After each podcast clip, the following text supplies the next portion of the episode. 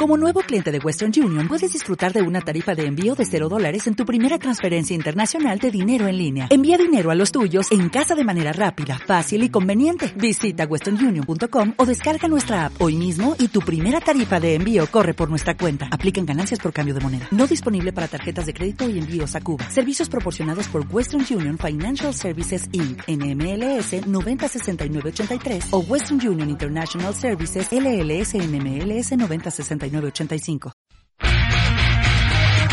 Cómics, historietas, manga, tebeos, novela gráfica. El noveno arte tiene muchos nombres y aquí descubriremos qué lo hace tan especial. Bienvenido a One Shot Comics por Puebla FM.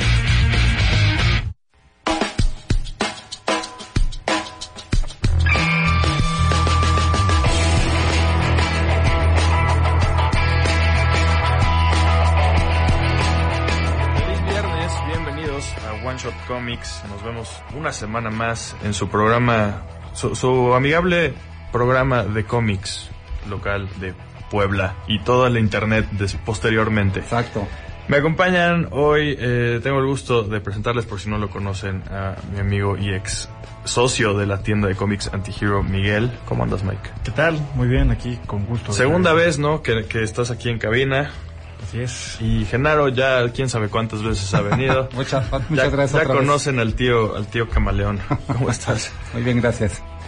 Chavos, hoy tenemos un tema interesante, yo creo, no por pararme mi propio cuello, pero este ha, estado rondando por ahí en internet. Si están viéndonos en Facebook Live, porque si, como lo sabrán, o si no lo saben, solamente nos están escuchando por el 105.9 FM en Puebla FM. Además, nos pueden ver las caras, más o menos. Ahí Miguel se ve medio de lado, pero nos pueden ver las caras eh, vía Facebook Live. Así que pueden, este, mm, pueden vernos por ahí. Eh, es que perdón, creo que nos están diciendo. ¿Qué- qué pasa con el Díganme audio? en los comentarios si está bien el audio, porque por ahí alguien comentó que no, pero bueno, Ah. ahorita checamos. Eh, mientras, por ahí nos pueden ir dejando sus comentarios. Si es que ya vieron aquí nuestra publicación, ya saben de qué se trata este programa. Eh, el tema es este. Eh, por lo que tengo entendido, porque yo no lo tengo como amigo en Facebook, a, a Rulo Valdés, artista pues, de- del cómic independiente Living with, with Shine, y también ha estado ahí con, con Marvel en varias, varias cosillas. Eh, por lo que tengo entendido, en su perfil eh, de Facebook, no en su, no, no, creo que no tiene una página de artista, entonces yo no lo pude ver porque no soy su amigo de Facebook. No tengo el gusto todavía. Eh, y pu- publicó una pregunta, básicamente como abierta. Abierta, sí. Así, oigan, este, ¿qué creen ustedes que le haga falta al, a la industria, yo la pondría entre comillas, del cómic mexicano? No del cómic en México, ojo, Sí, no, no, no las publicaciones de licencia que se están publicando en nuestro país, sino el, el cómic mexicano como tal. Así Eh, es. Estamos hablando principalmente pues del cómic independiente. Y de ahí aparentemente pues salió bastante, bastante tema. No he visto como repito, yo no he visto eh, la publicación tal cual, pero de ahí, por ejemplo, Dono Sánchez Almara, que también está trabajando independientemente con ficción y en Marvel, coloreando creo que Venom ahorita, con este, con Gerardo Sandoval. Em, él hizo un video como de unos 20 minutos, tiene su canal de YouTube en el cual, pues, y también en Facebook los, los publica, ¿no? Pues eh, nos echa ahí sus, sus pensamientos sobre la industria, básicamente. Y posteriormente todavía me topé a, a los amigos del Café Comiquero, que es este podcast semanal, cada, cada domingo lo encuentran y los encuentran en redes sociales como el Café Comiquero, así tal cual. Muy bueno, por cierto. Eh, pues también hablaron al respecto, creo que la semana pasada, entonces dije, bueno, pues hay que Ahorita que se está haciendo ruido al respecto. me gustaría subirnos al tren, exactamente, y pues dar nuestras opiniones. Ojo, no, no les vamos a decir en este programa exactamente cómo se va a arreglar la No, industria. no vamos a descubrir el hilo negro ni vamos a hacer millonario a nadie. Si supiéramos, ya lo habríamos hecho y nos habríamos hecho millonarios con cómics. Tal vez no. Ya me di cuenta de que sí está mal el audio. ¿Alguien puede ayudarme aquí en cabina a, pon- a darle mute al, al- al botoncito para, para el ruido? Gracias. Bueno, eh, vamos a emitir nuestras opiniones y eso es to- todo lo que van a encontrar eh, acá. Entonces, Eh, me gustaría, eh, denme un segundo para que resolvamos este asunto del audio. ¿Ves ¿Qué para, pasa con la transmisión, Erika Sí, Ramírez? para, para que mandemos una, una capsulita especial. Ujú. Ivonne, es allá en, la- en la compu, le da- das clic al, al botoncito que tiene una, una, una bocinita. Deme, deme un segundo, platiquen entre ustedes. Ok.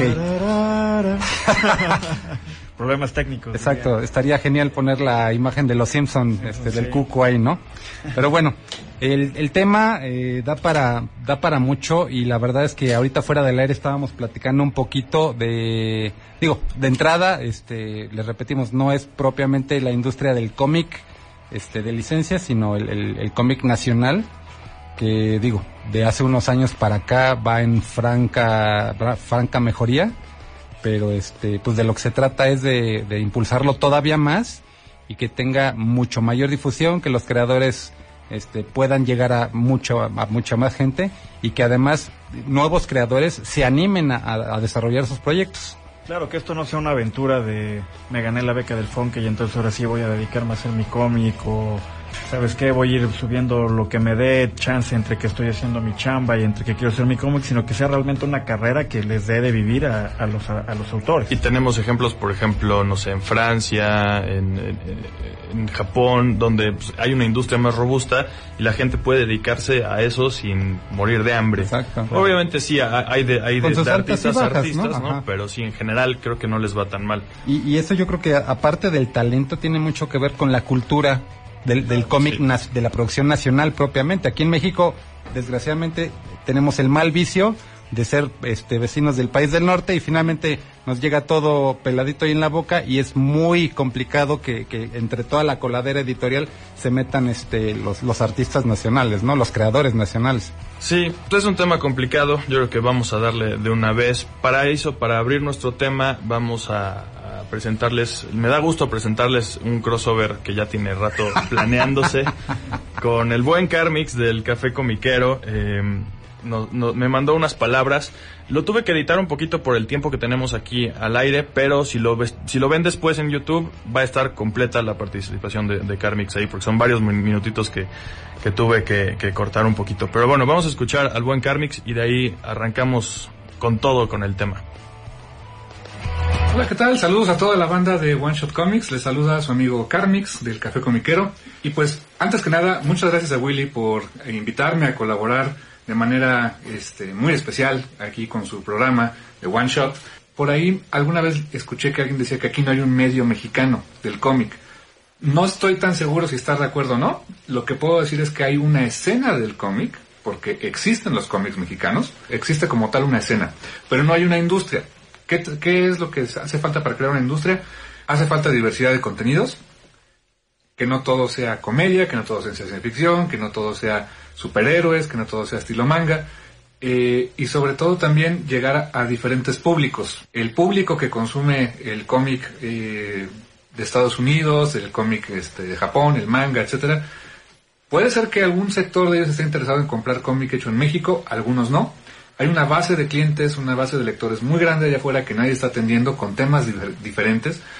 Por algo se tiene que empezar. Definitivamente creo que hay que eh, dar un paso. El que lo dé tiene que ponerse en mente de que no va a ser cómic nada más para él, el cómic que a él le gustaría leer. Tiene que hacer un cómic o tiene que hacer cómics pensando en diferentes audiencias, en diferentes públicos, en diferentes mercados. Suena muy feo, pero el cómic como tal también es un negocio. ¿Es arte, desde luego? Totalmente. ¿Es una forma de comunicación? Por supuesto. Pero ante, ante todo, lo que busca una editorial que publica cómics es que se vendan. Eh, creo que estamos en el punto en el que lo que necesitamos es vender cómics con diferentes temáticas, quizá no las más sofisticadas, quizá, no las, no estamos buscando crear la obra cumbre del cómic mexicano, no en este momento seguramente. Lo que se necesita es una industria sólida, por ahí lo ponía yo en- en un post.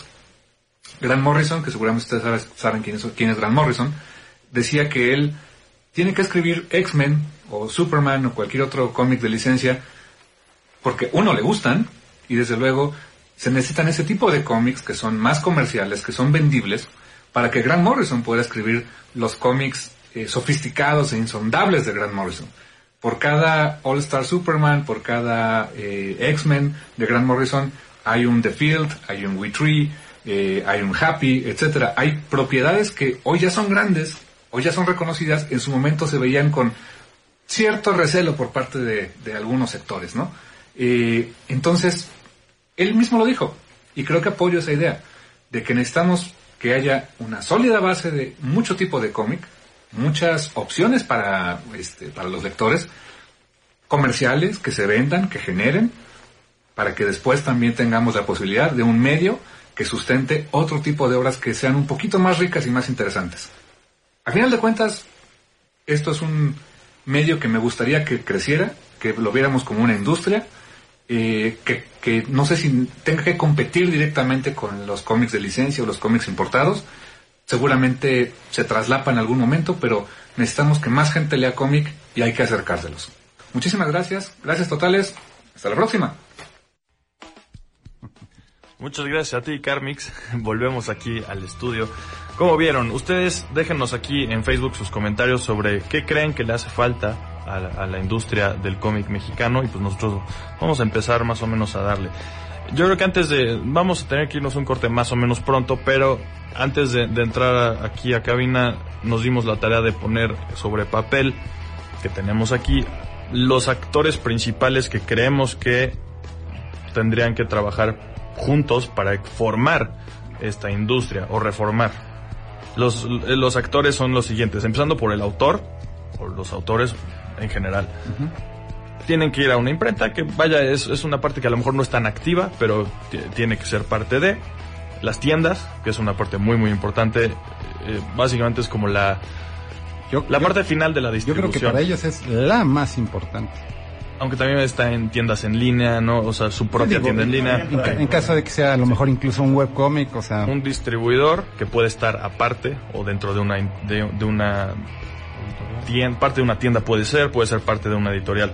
Los lectores, por supuesto, la editorial como ya, ya lo mencionamos, los medios, como nosotros un medio de, de difusión o un medio en general de comunicación que puede servir para darle difusión a la obra y eventos culturales o convenciones de cómics, eventos ya como especializados o a lo mejor no tan especializados, ¿no?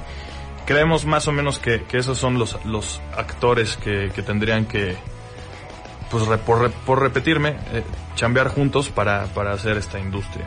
Entonces, vamos a ir a un corte y ahorita regresamos eh, para darle de lleno a este asunto. Ahorita venimos.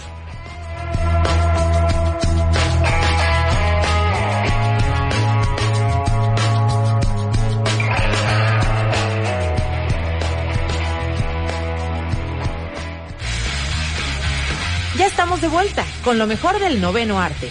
One Shot Comics. Por Puebla FM.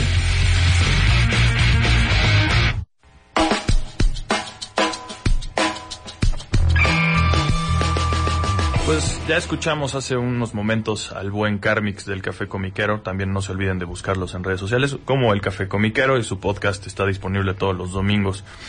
Em, vamos a darle. ¿Qué creen? ¿Alguien se avienta a, a poner algo sobre la mesa que diga por dónde podemos, em- por, por dónde hay, hay que empezar para hacer una industria exitosa del cómic mexicano? yo creo que lo primerísimo, literalmente, sería matar el cómic de licencia gringo de entrada. Ok, ok. O sea, así, de radical. Con los guantes. venga, venga. Dejan, dejen de publicar Marvel y DC, porque finalmente es, Pero son, los, son eres- los monstruos que ¿Eres están Porfirio Díaz o qué cosa? no, digo, eh, yo sé que es algo eh, utópico, o sea, no va a suceder ni en un millón de años, pero finalmente la industria del cómic nacional está, está sumida en el hoyo más profundo porque no puede ver la luz de este con tanto, tanto, con tanto material de licencia. Y ya ni siquiera estoy hablando de licencias que traigan de Image o lo que están trayendo europeo o cualquier cosa. Quita Marvel y DC y te llevas el 90% de, la, de, de lo que se está publicando en nuestro país. Si no tuviéramos esa pues no quiero decirlo de esta manera tan fea, pero si no tuviéramos tanta basura, el, el cómic eh, de los creadores nacionales podrían surgir de una manera eh, apocalíptica, o sea, el, el mercado ávido de, de- de poder consumir algo. Oye, pero se- sería se- se iría contra ellos. ¿Qué? Construyen el muro. sí, exactamente. O sea, No. sí, sí es como una, una, una medida súper protección. No sé, a ver, Mike, ¿tú qué Sí, piensas? yo creo que es proteccionista, pero mira, yo creo que podemos hacer una analogía con el cine mexicano. Ahorita también está habiendo un boom de películas. Vaya, a mí no me gustan, realmente las veo y no pocas digo que rescatable no, sí, no te dan nada, ajá. pero están surgiendo y, y, y, y no se tuvo que cortar la industria de Hollywood en México para que surgieran. Entonces yo creo que poco a poco va a ir va a ir creciendo la industria mexicana y creo que también estamos esperando que para que se dé tenga que haber mucho talento y tenga que haber mucha calidad. Y, y como comentamos al aire creo que si hay películas que como Rápido y Furioso que llegan a siete, ocho, nueve entregas re- repitiendo la misma historia la calidad no es un sinónimo de éxito. Mm, entonces yo creo que podría, yo creo que, y, y es algo que, que comentaba este Dono en, en su video, que necesita haber calidad para que se haga una industria. Yo creo que no es el caso. Y, y- y lo, haciendo otra analogía es como una hamburguesa. Una hamburguesa es rica, te gusta, pero no la comes diario porque sabes que no te alimenta como Pero hay de debe. hamburguesas, hamburguesas. Hay de Y, hamburguesas. y digo, Hamburguesas, finalmente calidad, yo creo que hoy en día ya hay Sí. Bastante. eso no estamos hablando de, de la industria hace Sin embargo, 20 y, ta- años. y también citando a, a- a Dono, eh, él bien dice, hay, hay muchos autor, eh, hay muchos buenos artistas hablando de dibujar, pero quieren sacar su propio cómic y la verdad es que no son escritores. Son artistas que tratan de escribir. Entonces ahí, digamos que sí hay mucha calidad. Sobre todo tenemos calidad de arte. Por eso tenemos tantos artistas mexicanos en Marvel y DC, ¿no? Que no es que sea la cumbre de, de- de- por escalar. Para muchos sí, pero no, no necesariamente. Pero eh, yo creo que nos faltan eh, escritores. No sé. Hijo, nos faltan hasta lectores. Porque Ah, para tener bueno, un lo buen- primero que falta son lectores, yo creo. Sí, sí, o sea, porque para tener un buen escritor tiene, tienes que leer, tienes que leer mucho, ¿no? Y yo creo que quizá eso influye, ¿no? Si, eh, eh, tocando tu punto en el de cortar a Marvel y DC la licencia aquí en México, creo que sería hasta en detrimento, porque al final de cuentas ese puede acercar, puede ser el acercamiento de un nuevo lector a conocer, a encontrar una voz de cómo expresarse, escuchando otras voces que ve, que ve impresas, ¿no? Sé que decir escuchar y impresos no, no Con lo de pero- los cómics de, de- de licencia, yo creo que no, yo creo que no es el caso. Yo creo que el, el que hoy en día se, se lean más cómics independientes, entre comillas, más, va- vaya, no de superhéroes, aunque sean gringos y sean de licencia, es testamento de que otras cosas sí pueden funcionar Sí, gracias a que ya abrieron camino los Sí, superhéroes. Entonces, yo creo que el siguiente paso, pon tú ahora, ya tenemos superhéroes, ya tenemos manga, ya tenemos cómics que no son de superhéroes, cómics de lo que sea, tenemos, vaya, tenemos Strangers in Paradise, ¿no? Y lo siguiente, pues, es el cómic nacional, con cualquier temática, o no sé, porque también tenemos el famoso síndrome del, del azteca volador. Yo creo que eso ya también. Ese tipo de- yo creo que eso ya también es ya, otra ya cosa, pasó ¿no? un poquito. Sí, de- de- de- creo que sí, lo he visto menos, eso sí. Sí, de hecho, este, ahorita que, que mencionas eso, yo creo que de, de lo que se trata, y también lo, lo decías hace rato, y nos, nos comentaban aquí, bueno, aquí nos dicen que hace falta inversión, pero también hace falta mucha difusión. Programas de radio como este, los podcasts, que, que digo, ya hay muchísimos y, y bastante buenos, este, revistas independientes que promueven el cómic, eh, la lectura del cómic como Comicase, o sea, yo creo que lo, lo primero, digo, como dice Miguel, sí es este como como acercar más a la lectura. Digo hay festivales de lectura hay ferias de libro hay mil cosas. Y creo que ahí vamos. Por ejemplo, en, en la en la FIL de Guadalajara ya tienen Sí, su, ya- su sección de, es- de- de- es de dedicada cómic. específicamente al cómic, y, bastante grande eh y bastante exitosa. No, mira, ahorita que hablas de difusión, yo recuerdo estuve, tuve la suerte de estar de intercambio en Estados Unidos y conocí en, específicamente en Boston y conocí la tienda más antigua de Estados Unidos. Y pues obviamente siendo un amante de los cómics, me acerqué y me hice amigo del dueño. Y, y, un, y un, algo muy interesante que vi es que este dueño de la tienda con su dinero, con, sus, con su esfuerzo, eh, juntaba a varios artistas y se veían cada jueves en su casa, en un café enfrente de su tienda. Tulia. Como, exacto, como una tertulia de que, oye, es que tengo esto, pero no lo sé. ¿Sabes qué? Yo te ayudo, conozco uno que imprime, conozco uno que empasta y lo vendemos en mi tienda. Y justo en ese tiempo que estaba, también organizó él un evento para que todos estos cuates que trabajan en Marvel, trabajan en DC, que en esto, pero que no pueden sacar su material propio, hizo esta convencioncita de, vaya, era dos, tres salones de escuela, cuando mucho, de primaria, y ahí estaban seis, siete, ocho artistas con su material mal publicado, me refiero de que pues casi casi eran Como Grapas y, como y fanzine, fotocopias, ¿no? ajá. Pero ahí estaban y había ese esfuerzo y se hacía comunicación y, y alguien grande de la industria llegaba y los apoyaba, ¿no? O sea, en, en este sentido creo que la difusión también entra, queremos, creemos que la debemos de dejar en, en, en un externo cuando en esta época creo que ya lo podemos hacer todos, ¿no? Tenemos las herramientas Sí, y las sí, oportunidades. de hecho, no, no, hay, no hay que quedarse con, con un programa de radio, una revista este, de difusión nacional, este, una convención, este, nada, o sea, yo creo que incluso nosotros como dueños de tiendas, digo, entrando un poquito al círculo que, que platicamos hace rato,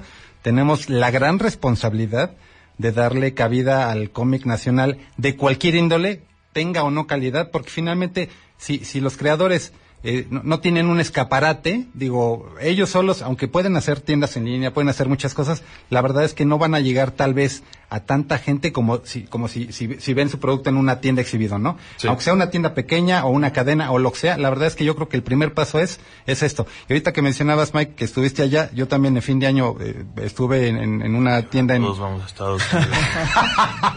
oh, Willy, chica.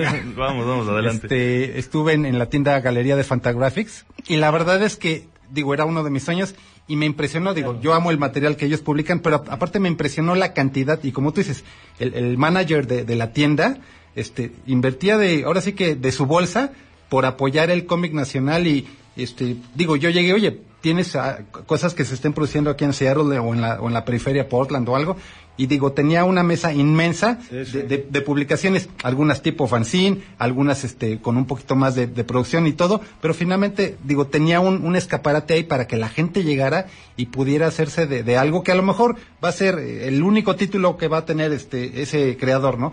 Pero ¿quién te dice que a lo mejor el día de mañana, ante la recepción y, y que diga, ay, se vendieron mis 50 copias de pelos, o sea, pues hago otro número y a lo mejor hago 200 y a lo mejor luego 500 y, y a lo mejor ese talento eventualmente lo, lo contrata una editorial grande que no tendría que ser ni Marvel ni DC. No, no. Claro. Este, y, y finalmente es como una bola de nieve que las tiendas tienen, este, eh, deberían de tener como misión poder, este, alimentar. Yo creo que un espacio así que a lo mejor se vuelva más que una tienda como un espacio cultural hasta cierto punto. Y como lo que tú mencionabas, Mike, se me hace también súper importante aprovechar a lo mejor un espacio así para crear una pequeña comunidad, ¿no? Entonces te empiezas a jalar amigos. la- eh, el chiste es a- empezar también que la gente empiece a ser equipo y no tratar de, ok, voy a hacer mi cómic, me voy a sentar en mi casa, me voy a poner a dibujar o a escribir, lo voy a, voy a contratar a, a una imprenta, lo voy a imprimir, lo voy a llevar yo a las tiendas, ¿sabes? Como tú solito en un vacío. sí. Exactamente, pues creo que por ahí no, no creo que sea, no creo que sea exactamente por, por donde, don- donde hay que ir. Yo creo que tiene que ir también desde un trabajo en equipo porque eventualmente eso es lo que al finalmente, al, al finalmente, ¿eh? lo que al final es una industria, hasta- al menos hasta donde, como yo lo entiendo, no son todas estas partes como ya las describimos en el primer bloque que trabajan en conjunto. Totalmente de acuerdo. Y creo que también viene mucho el caso del hecho de que si no nos gustó, digamos que no nos gustó, que no tengamos también ese miedo a decir, oye, Ah, lo compré porque es mexicano. el clásico pero no me gustó apoya ay, apoya el cómic mexicano pues Sí. si la verdad si no si no es algo que ves de calidad pues no tienes por qué comprarlo Perdón, es que me están distrayendo ahí en la ventana. Sí, estuvo muy simpático. Sí, eso. exacto. eh, ok Pero sí, en, en esa tónica eh, se vale. Son gente que también está aprendiendo, puede ser bueno, puede ser malo. Y si es malo, Ah, no. yo creo que vale la pena decirlo No- no para por- que se corrija, ¿no? A final Sí. de cuentas. sí O sea, y, no- y- y no como también crítica de- publica o sea no, no, no te esperes a, a hacer tu Watchmen Claro. yo creo que publica desde desde que Todo, puedes todo. publicar y poco a poco vas a ir mejorando y vas a encontrar vas a encontrar un Y, y además ahí, digo, yo creo que es un mal que, que- que todos los creadores tienen desde toda la vida. Finalmente tienen que estar eh, abiertos a la, a la crítica, ¿no? O sea, Claro. digo, si, si creen que por publicar un cómic ya este, van a ser las primadonas y todo el mundo tiene que comprar su, su material, pues digo, no, no se trata de ello. O sea, incluso los, los autores más vendidos ahorita, hoy, hoy por hoy en nuestro país, seguramente empezaron topándose con pared y este y finalmente ahora sí que sus círculos más más cercanos amigos y familia pues digo es el, el- la mejor retroalimentación que pueden tener si me gustó esto no me gustó esto tu estilo de dibujo o el coloreado o lo que sea está del nabo o sea y tienen que finalmente ir, ir, ir afilando el lápiz no Sí, yo creo que sí. Em, tenemos que irnos a un, a un pequeño corte y ahorita regresamos.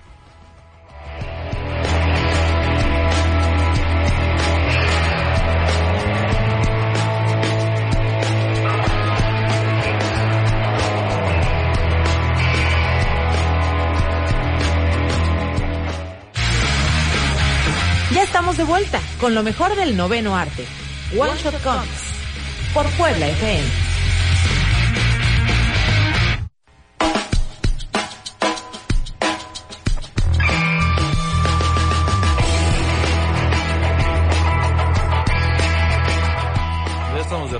Ya nos han escuchado a nosotros hablar, estamos leyendo varios comentarios muy interesantes aquí, voy a empezar a leer algunos, pero antes vamos a irnos con, con otra capsulita que esta ocasión nos la dejó eh, nuestro amigo David Espinosa, alias El D, ya lo conocen aquí en el programa, no pudo venir, pero entonces le pedí que, que, me, que me dejara un pequeño audio, entonces vamos a escuchar a, a David, si, si, si lo podemos echar al aire, va.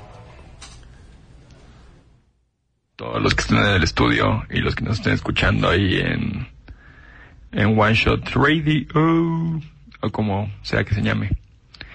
Eh, me preguntaba sobre cómo creo que podría ajustar o reagilizar o mejorar en sí la- el cómic mexicano.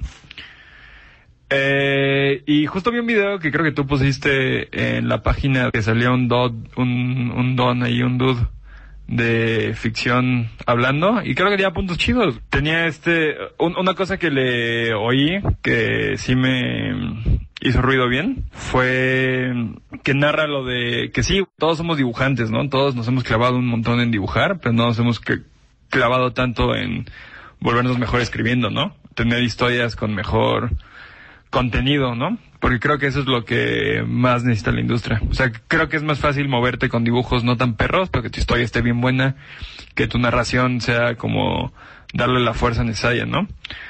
Eso por un lado creo que está bien chido y por otro lado creo que es bien importante. Oye, ahorita justo ahorita hay todo un problema con los nuevos algor- algoritmos de Facebook y Instagram y todas las redes que eso a la mayoría de los autores independientes nos va medio ahí increpar porque cambian el algoritmo de manera que menos gente te ve para que pues, le metas más dinero a la página y ya todo sea como un para que si tú quieres llegar a tu a tu gente tengas que tener ahí un paywall, ¿no? Pagar siempre, ¿no? Entonces esto de eso va a ser un problema y lo que nos podría ayudar como nuestras audiencias, la gente que le late el cómic en México y quiere apoyarlo para que llegue más lejos, es fácil, es compartir, comentar, hacer que más gente vea el trabajo de autores que te laten, ¿no? O sea, así que, empezando por los mismos personas que estamos en el medio y hacemos cómics, pues compartir lo que veamos chido, ¿no? Lo que veamos de calidad y veamos que nos gustaría que más gente vea. Yo la mayoría de veces intento compartir los cómics que, que en verdad me gustan y están así como finos, ¿no? Y, y digo, entiendo que es difícil la parte de, de estar compartiendo y ser ahí como el street team de otros comiqueros locales, pero pues creo que es importante.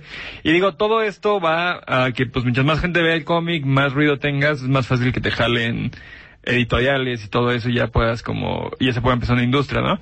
Porque yo, yo creo que autores de calidad hay un montón en México, hay gente que la cual yo soy súper fan y me encantan sus historias y sí creo que puedo compararlas a un nivel global, que lo único que nos falta como siempre pues es dinero, ¿no? Dinero para poder clavarte un poquito más en crear y no tener que preocuparte por tus otras tres chambas, que eso creo que es lo que a la, a la mayoría nos falla, ¿no?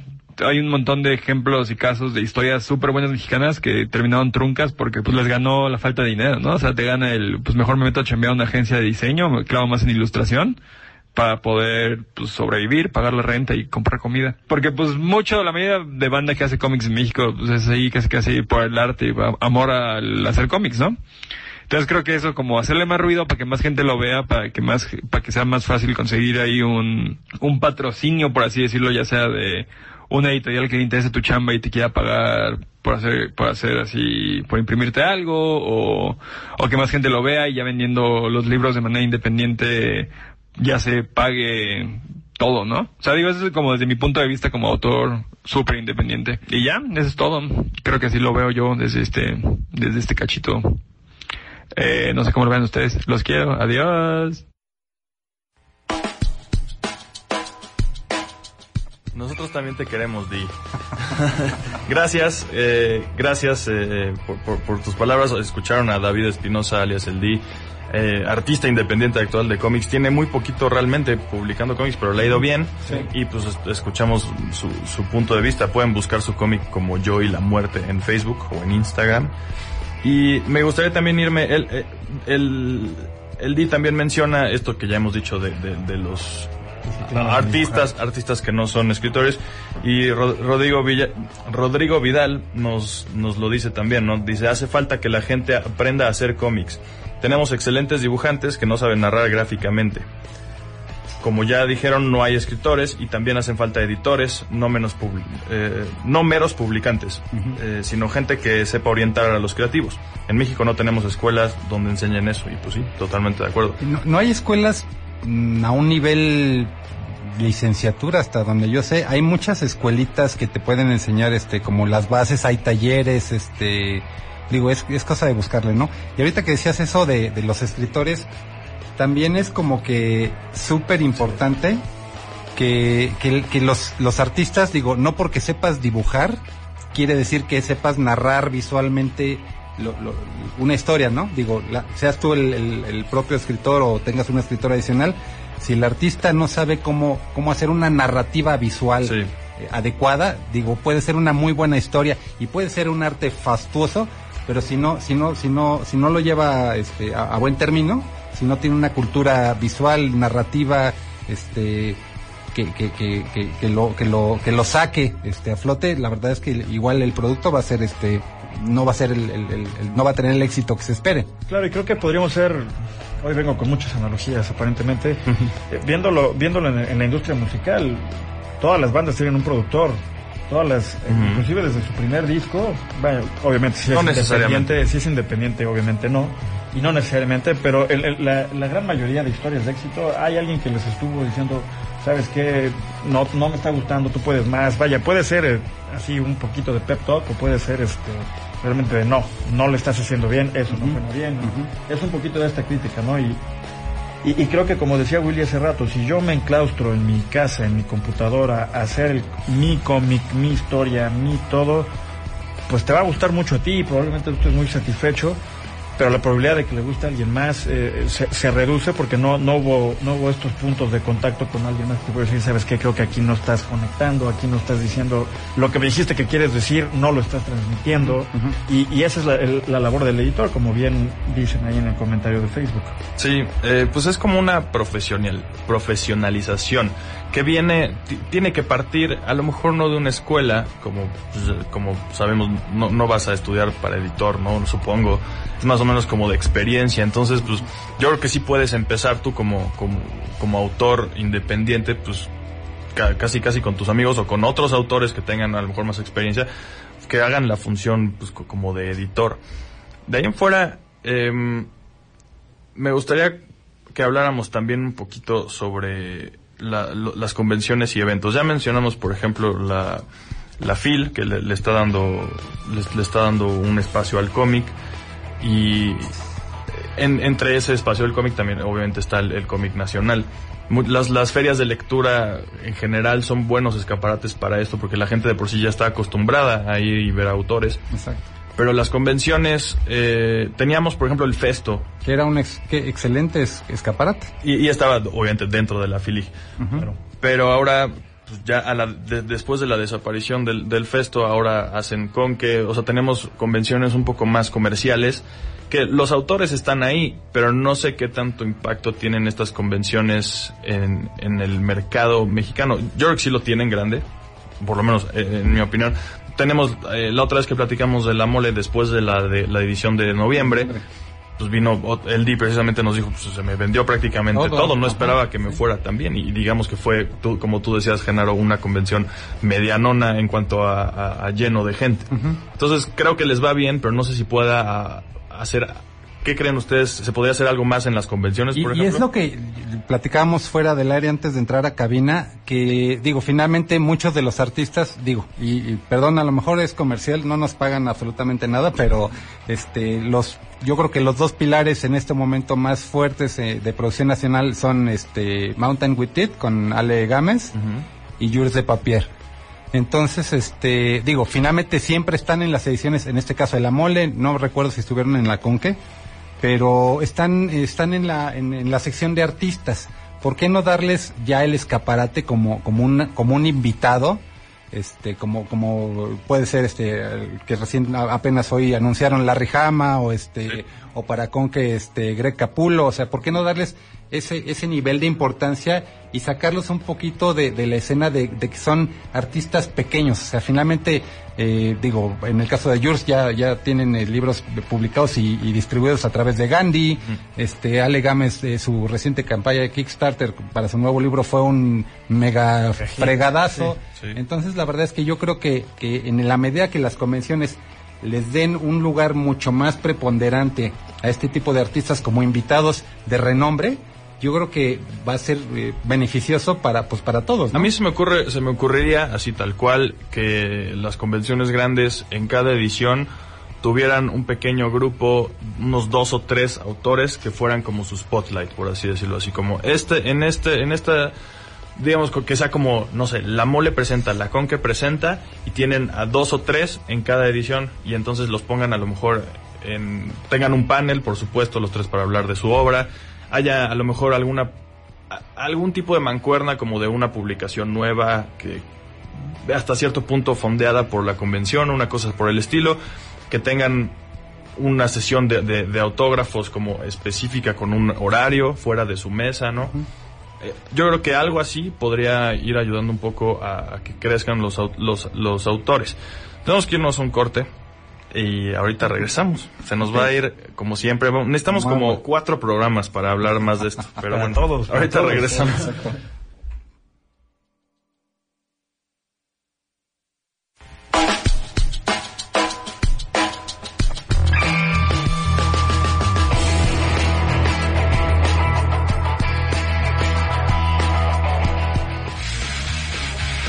estamos de vuelta con lo mejor del noveno arte. One, One Shot, Shot Comics. Por Puebla FM.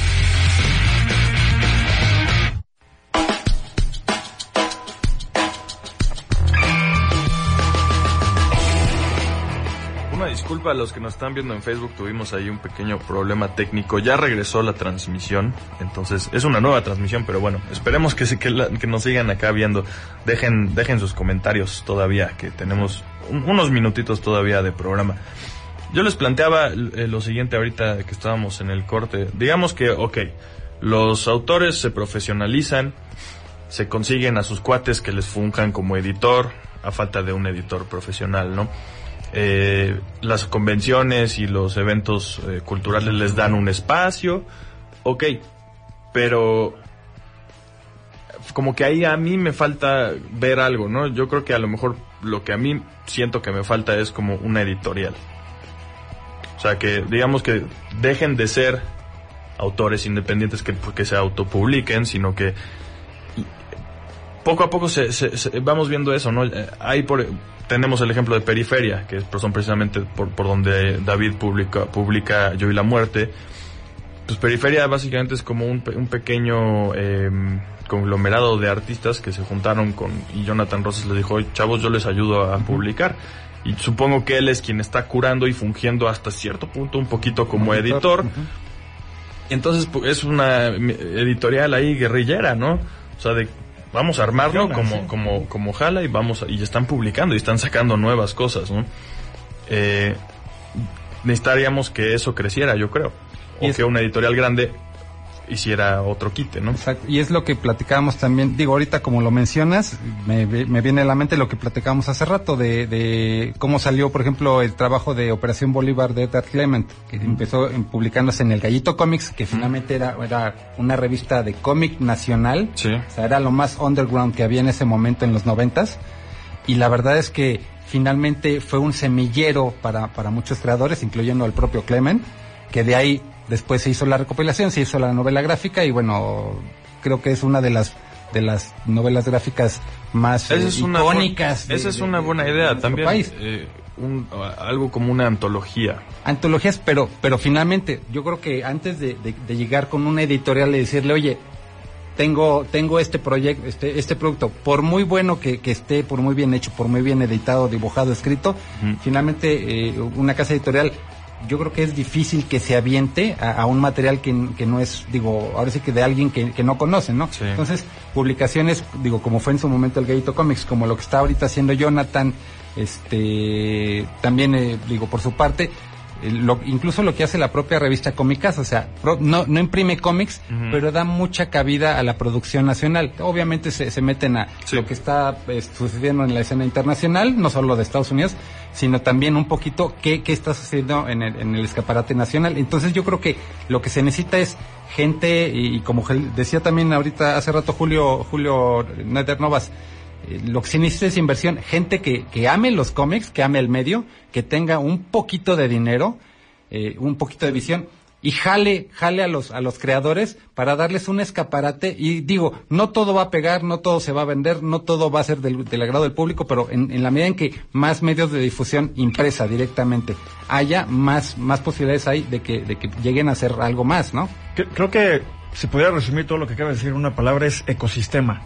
Ajá. Que a final de cuentas Buzzword. es un buzzword, estoy totalmente de acuerdo, pero dentro de un ecosistema hay gente que no le gusta lo que estás, no le gusta lo que vende, pero le gusta lo que gana con lo que vende. Y creo que en este sentido podríamos encontrar, quizá falta ese actor, ¿no? Ese, ese actor que diga, ¿sabes qué? Tengo, me caben otras tres cajas en mi, en mi, en el vagón donde estoy llevando todas las revistas que llevo, metamos estas, me- a mí me baja el costo y aparte, pues bueno, estoy ayudando a estos chavillos, ¿no? Como que falta ese emprendedor, quizá por así decirlo, que se tome el riesgo de decir, lo meto, a mí me ayuda con, en mi economía de escala y yo ayudo a estos cuates a que salgan. Creo que falta esa, quizá visión de negocio dentro del, dentro de la industria, ¿no? Porque no puede haber una industria sin pensar en negocio. Totalmente. Claro. Porque si no sería, digo, el, ar- el arte también es industria, a final Justo de lo, cuentas. lo comenta de nuevo Rodrigo Vi- Vidal. Dice, falta un plan de negocios, tomar en cuenta los ingresos, egresos, presupuestar, tomarlo en serio como una profesión. Es exactamente lo que estamos diciendo. Y si queremos que lo haga el que dibuja, el que escribe y el que, pues está difícil. creo está- que se puede, no creo que sea imposible, pero pues para qué, si, si ya habemos tantas personas que hemos estudiado muchísimas cosas y que hemos fracasado en negocios también, pues podemos ayudar de- en, en este sentido. ¿no? Casualmente, no sé si es por, por, no sé si es por el programa, pero alguien llamado Meli Arellano en Twitter me acaba de mandar una liga de una página del lado B, esta, esta como, como revista de, bueno, del, del lado B. El, el, el título es el siguiente, la primera antología de cómic hecho en Puebla llega en febrero. Y el artículo Ok. Dice que es un proyecto de los artistas Beatrix G. de Velasco y Ángel Chanes, que es el conejo muerto.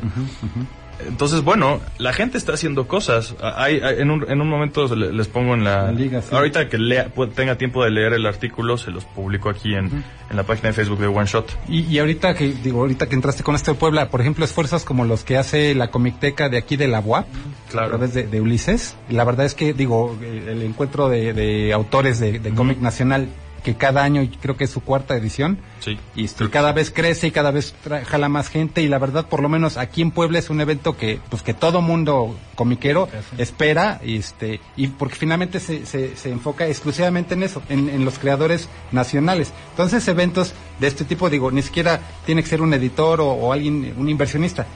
Espacios, por ejemplo, de lectura, finalmente, que para eso, para, para eso se crearon, las bibliotecas en todo el país deberían de tratar de, de tener estos foros, espacios, Sí. para acercar a la gente, no solo a la, a la lectura formal, por decirlo de alguna manera, sino al cómic de, de, de cualquier parte del mundo. Por ejemplo, Alan Daniel dice, y al público le falta más apertura de opciones en cuanto a material que leer, apoyar a la industria nato- na- nacional, no cerrarse solo a Marvel y DC.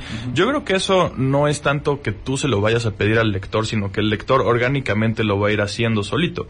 Lo hemos hecho todos. La mayoría de nosotros, si no que es que todos nosotros empezamos leyendo a lo mejor algo algo super comercial o algo de superhéroes y poco a poco conforme nos fue gustando nos fuimos abriendo opciones.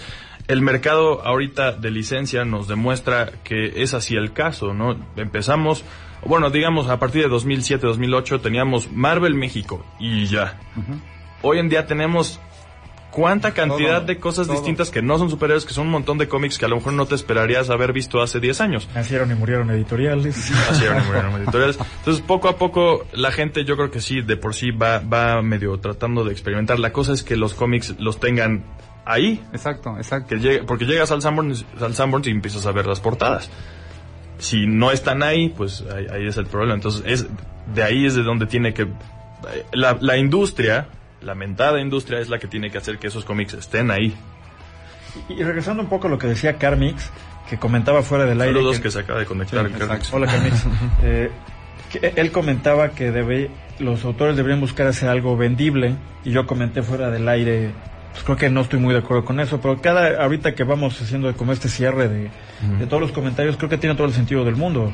Y a final de cuentas un editor te ayudaría a eso. Sí. Y también, o sea, estás, queramos o no, estás compitiendo contra Spider-Man, Batman, Superman, ya inclusive Scott Pilgrim, que puede ser un ejemplo, ¿no? Scott Pilgrim salió de una editorial seria, Onipress, o sea, no, no fue un esfuerzo aislado, no fue una bala ahí perdida, ¿no? Fue realmente todo, hubo un trabajo mucho más allá que el que hizo Brian Lee O'Malley. Claro. Entonces creo, creo que sí, este, pues eh, reconociendo que cambio de mi punto de vista, creo que sí, sí debemos, este, sí también debemos centrar en qué es, qué espera la gente del entretenimiento que ve en cómics. Entonces que al fin es, es, arte, pero es, pues es comercial. Al fin y al cabo, o sea, lo, lo, lo tienes que vender para seguir haciéndolo. Entonces de ahí ese balance que tienes que hacer entre tu creatividad o tu originalidad y qué tan vendible lo puedes hacer, que las cosas originales pueden ser vendibles, pero tienes que acomodarle a lo mejor algunas cositas y eh, obviamente un, un, editor o una editorial te puede más o menos ayudar porque conocen el mercado. Es algo que por aquí, déjenme ver si encuentro el comentario rapidísimo. Eh, ok, Erika Ramírez dice, es un buen inicio lo que hace Willy, no por, no por subirme el cuello, pero dice, conocer el mercado, saber cómo está compuesto el público y que, que, consume historietas. Obviamente es súper importante saber a quién le vas a vender para saber pues, más o menos qué producir. ¿Qué, es lo que va a consumir? Cómo te lo van a comprar. Eh, pues sí, algún pensamiento final, tenemos unos dos minutitos que este, Pues primero que nada, y yo siempre lo repito, chavos, este, o bueno, todos los que nos estén escuchando, no se claven solo en, Marvel o DC, hay, denle oportunidad a, digo, incluso a lo, a lo, que está publicando Camite o Panini en este momento, acérquense a Saga, acérquense a Strangers in Paradise, este, acérquense a los títulos, este, de novela europea que está publicando Panini, conozcan, porque finalmente lo que decía Mike, o sea, el, el, el, público lector se hace leyendo, y entre más leas, más este vas a estar, eh, vas a estar a la expectativa de qué más hay, qué más hay, qué más hay. Finalmente, como tú también decías, Willy, la, la fórmula de crecimiento del lector puede ser orgánica, pero si no, si no se arriesgan a, a, ver qué más hay por ahí, digo, la verdad es que la industria no va a acabar de, de, de dar el crecimiento que debería. Sí. Mike. Bueno, yo creo que eh, en mi caso iría un poco más dirigido a los autores, es este compartan, compartan lo suyo en el sentido de no no sean no entren en el egoísmo de que yo voy a ser la estrella solitaria que va a llegar al éxito. Creo que va a ser más fácil que lleguen a ese éxito si es lo que están buscando, si comparten responsabilidades. No no me refiero a compartir la creatividad, pero sí compartir la responsabilidad de, "Oye, si no confían en gente de negocios, seguramente tienen un primo que le sabe a los números o que le sabe a los negocios y los puede ayudar. Que te puede ayudar a hacer tu página web incluso, ¿no? Cosas exacto, claro. Eh, y tú, tú concéntrate en realmente hacer el trabajo creativo y no estés preocupado por, híjole, si se imprimirá tiempo, no se imprimirá tiempo, si llegará a los estantes. Creo que puedes, eh, nadie llega solo a este mundo y pues vaya, apóyense. Y para, llegar lejos hay que llegar acompañado. Aunque también dicen que llegamos solos y nos vamos solos, ¿no? Pero, pero eso es otra cosa. en el Inter es otra cosa. no, miren, yo eh, justamente mañana voy a tratar de ir. Hay un evento que se llama Segunda Feria de Historieta de Autor. buena. De la Alianza Francesa de México. Es allá en la Ciudad de México, en Polanco. Voy a andar por allá este fin. Si van a ir, eh, pues eh, ojalá allá, nos veamos porque sí, espero ir y a ver qué me encuentro y les reporto eh, a ver qué veo. A ver si, si la gente está, está... Voy a tratar de hacer un video para el canal, a ver si, si lo logro hacer. vamos a ver cómo están aplicando las cosas que estamos discutiendo acá. No es que, vaya, no es que agarren nuestra discusión y la apliquen, pero, pero obviamente parte de esto la gente lo está haciendo. Claro. Y entonces me gustaría ver cómo, cómo está, cómo lo están haciendo. Ok, perfecto. Rápido saludos a este Ina Rosario, a Lady Love, a Andora Sidonia, a la hermosa Mujer Maravilla, a toda la gente que está viéndonos. Gracias por escucharnos. Sí, muchísimas gracias a todos. Eh, no pudimos leer todos sus comentarios, pero sí estoy leyendo unos bastante buenos. La cosa es que también hay unos que están un poco Muy, muy extensos. largos, pero interesantes. Pero sí, súper bien. Muchas gracias por participar. Eh, recuerden que este eh, lo pueden pueden encontrar este programa después en mix en el Mixcloud de Puebla FM, en el canal de YouTube de One Shot Comics y pues nada, muchísimas gracias de nuevo. Gracias Genaro. No, gracias a ti. Gracias Mike. Gracias cuando quieras. Y pues nos estamos viendo la próxima semana a las 4. Váyanse a leer algún cómic mexicano. Esto fue One Shot Comics. Nos encontramos la próxima semana con lo mejor del noveno arte. Por Puebla FM.